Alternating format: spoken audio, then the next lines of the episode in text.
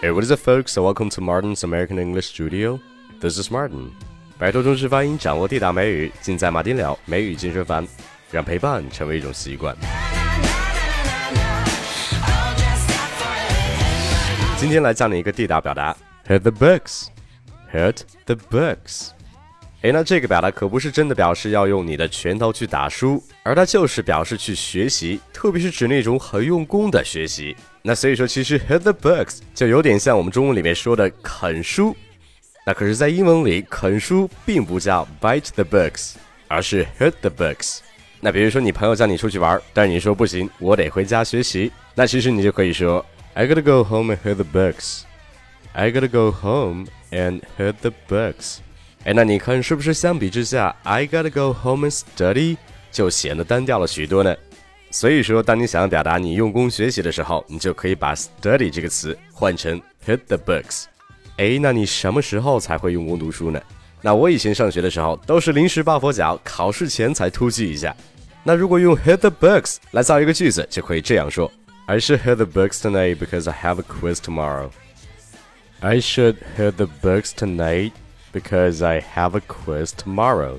哎，那这句话中最后的 quiz，Q U I Z quiz，它就表示那种突击小测验之类的考试。像你平常在上课的时候参加那些考试，都可以叫做 quiz，或者叫做 pop quiz。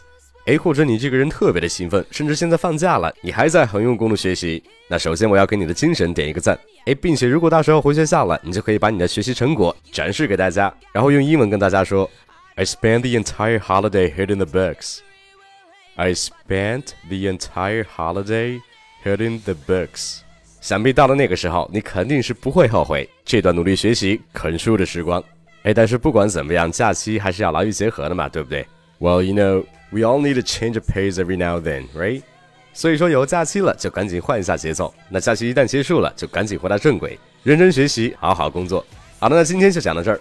更多有趣对你有帮助的英语学习内容，都在我的微信公众号“马丁了美语工作室”。没关注的赶紧去关注，如果关注了，也希望你能把我的内容分享给你身边更多的人。诶，此外最重要的，如果你想听今天的例句详细发音讲解，或者你想针对每期播客的语料让我给你一对一纠音，那请你相信我的美语纠音班是最适合你的，在短时间内让你的进步显而易见，让你讲出的英文逼格满满。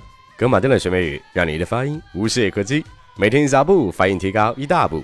Alright, that's pretty much it. And don't forget to tune in next time. Love you guys. Peace.